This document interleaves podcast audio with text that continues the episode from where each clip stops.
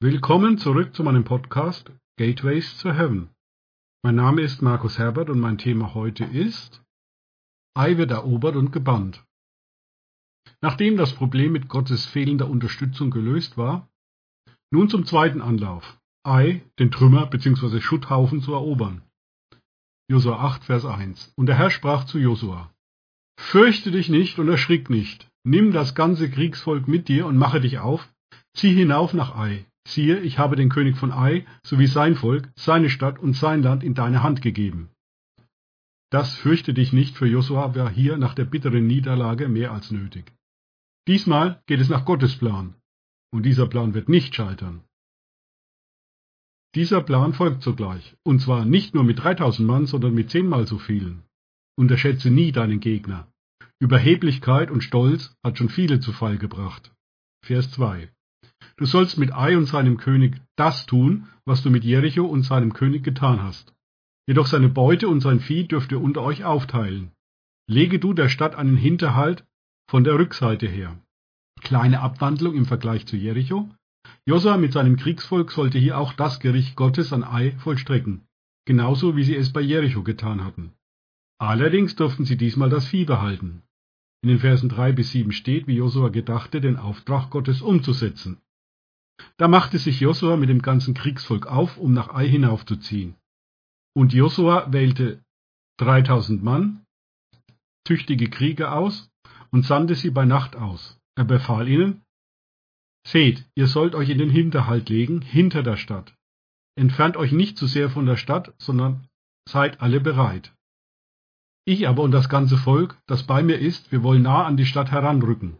Und es soll geschehen, wenn sie herauskommen, uns entgegen, wie beim ersten Mal, so wollen wir vor ihnen fliehen. Sie werden uns nachsetzen, bis wir sie von der Stadt abgeschnitten haben. Denn sie werden sich sagen, sie fliehen vor uns, wie beim ersten Mal. Wenn wir dann vor ihnen fliehen werden, dann sollt ihr euch aus dem Hinterhalt aufmachen und die Stadt einnehmen. Der Herr, euer Gott, wird sie in eure Hand geben. Diesmal kein Spaziergang um eine Stadtmauer mit lautem Schofar, Horn, Blasen, wie bei Jericho. Gottes Strategie sah diesmal einen Hinterhalt vor. Wie ich schon letztes Mal sagte, ist es sehr wichtig, sich exakt an Gottes Strategien zu halten und nicht davon abzuweichen. Vor allem sich nicht am Heiligen zu vergreifen. Vers 8. Und es soll geschehen, wenn ihr die Stadt eingenommen habt, dann sollt ihr sie in Brand stecken. Nach dem Wort des Herrn sollt ihr es tun. Seht, ich habe es euch befohlen. Es gibt einige, die halten Gott im Alten Testament für grausam. Eine komplette Stadt inklusive aller Bewohner vernichten zu lassen, die Antwort von Gott darauf steht in 1. Mose 15, 16. In diesem Fall prophetisch an Abraham. Und in der vierten Generation werden sie, das ist das Volk Israel, hierher zurückkehren, denn das Maß der Schuld der Amoriter ist bis jetzt noch nicht voll. Amoriter steht hier stellvertretend für alle Bewohner des Landes Kanaan. Gott hat ihnen vier Generationen Zeit gegeben, Buße zu tun und umzukehren. Das taten die Bewohner Kanaans nicht, und so kam das Gericht Gottes über sie. Dass es auch anders geht, könnt ihr im Buch Jona nachlesen. Die Bewohner von Ninive demütigten sich vor Gott, und so musste Gott die Stadt nicht zerstören. Im Übrigen spricht das letzte Buch der Bibel, die Offenbarung, eine sehr deutliche Sprache, was passiert, wenn die Menschen Gottes Warnung nicht ernst nehmen. Verse 9 bis 13. Da schickte Josua sie los, und sie begaben sich in den Hinterhalt, und blieben zwischen Bethel und Ai, westlich von Ai. Josua aber verbrachte jene Nacht mitten unter dem Volk. Und Josua machte sich des Morgens früh auf und musterte das Volk. Dann zog er mit den Ältesten Israels vor dem Volk her nach Ai hinauf. Und alles Kriegsvolk, das bei ihm war, zog hinauf und rückte heran, und sie kamen vor die Stadt. Sie lagerten sich nördlich von Ai, so dass das Tal zwischen ihnen und Ai war. Er hatte aber etwa 5000 Mann genommen und sie als Hinterhalt zwischen Bethel und Ai gelegt, westlich von der Stadt. Und so stellten sie das Volk auf, das ganze Lager, das nördlich von der Stadt war, und sein Ende westlich von der Stadt. Und Josua zog in dieser Nacht mitten in die Talebene. Diese Truppenbewegung war vom Feind nicht unbemerkt geblieben. Es folgte die Embedded Kriegsberichterstattung des Kampfes um Ai. Verse 14 bis 29. Und so stellte sich das Volk auf, das ganze Lager, das nördlich von der Stadt war, und sein Ende westlich von der Stadt. Und Josua zog in dieser Nacht mitten in die Talebene.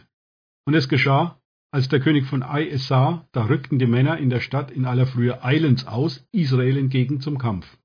Er und sein ganzes Volk zur Begegnung vor der Steppe. Er hatte aber nicht erkannt, dass ihm im Rücken der Stadt ein Hinterhalt gelegt war. Josua und ganz Israel ließen sich nun von ihnen schlagen und flohen zur Wüste hin. Strategischer Rückzug. Da wurde das ganze Volk, das in der Stadt war, zusammengerufen, um ihnen nachzujagen. Sie gingen in die Falle. Und sie jagten Josua nach und wurden von der Stadt abgeschnitten. Da blieb kein Mann in Ai und Bethel zurück, der nicht hinter Israel her ausgezogen wäre. Und sie ließen die Stadt offen stehen und jagten Israel nach. Da sprach der Herr zu Josua, weitere taktische Anweisungen von Gott mitten in der Schlacht. Strecke das Kurzschwert, das in deiner Hand ist, gegen Ai aus, denn in deine Hand will ich es geben. Josua streckte das Kurzschwert, das in seiner Hand war, gegen die Stadt aus. Der Hinterhalt aber hatte sich eilends aus seiner Stellung aufgemacht, und sie liefen, als er seine Hand ausstreckte. Und sie kamen zur Stadt, nahmen sie ein, und sie eilten und steckten sie in Brand. Und die Männer von Ai wandten sich um und sahen, und siehe, der Rauch von der Stadt stieg zum Himmel auf. Da war in ihnen keine Kraft mehr zu fliehen, weder hierhin noch dorthin. Und das Volk, das bisher zur Wüste geflohen war, wandte sich nun um gegen den Verfolger. Denn als Josua und ganz Israel sahen, dass der Hinterhalt die Stadt eingenommen hatte und dass der Rauch der Stadt aufstieg, da kehrten sie um und schlugen die Männer von Ai. Diese waren ja aus der Stadt ihnen entgegen ausgezogen, so dass sie nun mitten zwischen Israel waren. Die einen kamen von hier, die anderen kamen von dort. Und sie erschlugen sie, bis von ihnen kein Entronnener oder Entkommener mehr übrig blieb. Den König von Ai hingegen ergriffen sie lebendig und brachten ihn zu Josua. Und es geschah, als Israel alle Bewohner von Ai auf dem Feld, in der Wüste, wohin sie ihnen nachgejagt waren, umgebracht hatte, und sie alle durch die Schärfe des Schwertes gefallen waren, bis sie vollständig aufgerieben waren, da kehrte ganz Israel um nach Ai, und sie schlugen es mit der Schärfe des Schwertes. Die Zahl aller Männer und Frauen, die an diesem Tag fielen, war zwölftausend, alle Leute von Ai. Josua aber zog seine Hand, die er mit dem Kurzschwert ausgestreckt hatte, nicht zurück, bis er an allen Bewohnern von Ai den Bann vollstreckt hatte. Das erinnert mich stark daran, als Israel in Rephidim mit Amalek kämpfte und sie nur dann siegen konnte, wenn Mose auf dem Berg dank der Hilfe von Aaron und Hur seine Arme hoch erhoben hatte.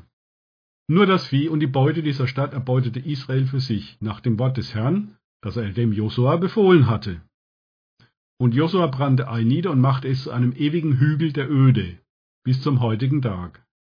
Und den König von Ai ließ er an einem Baum hängen bis zum Abend. Und bei Sonnenuntergang befahl Josua, dass sie seine Leiche vom Baum herunternehmen. Und sie warfen sie an den Eingang des Stadttores und errichteten über ihr einen großen Steinhaufen, der bis zum heutigen Tag da ist. Mit Gottes Hilfe und nach seiner Strategie siegte Josua das Kriegsvolk Israels. Doch damit war die Geschichte noch nicht zu Ende.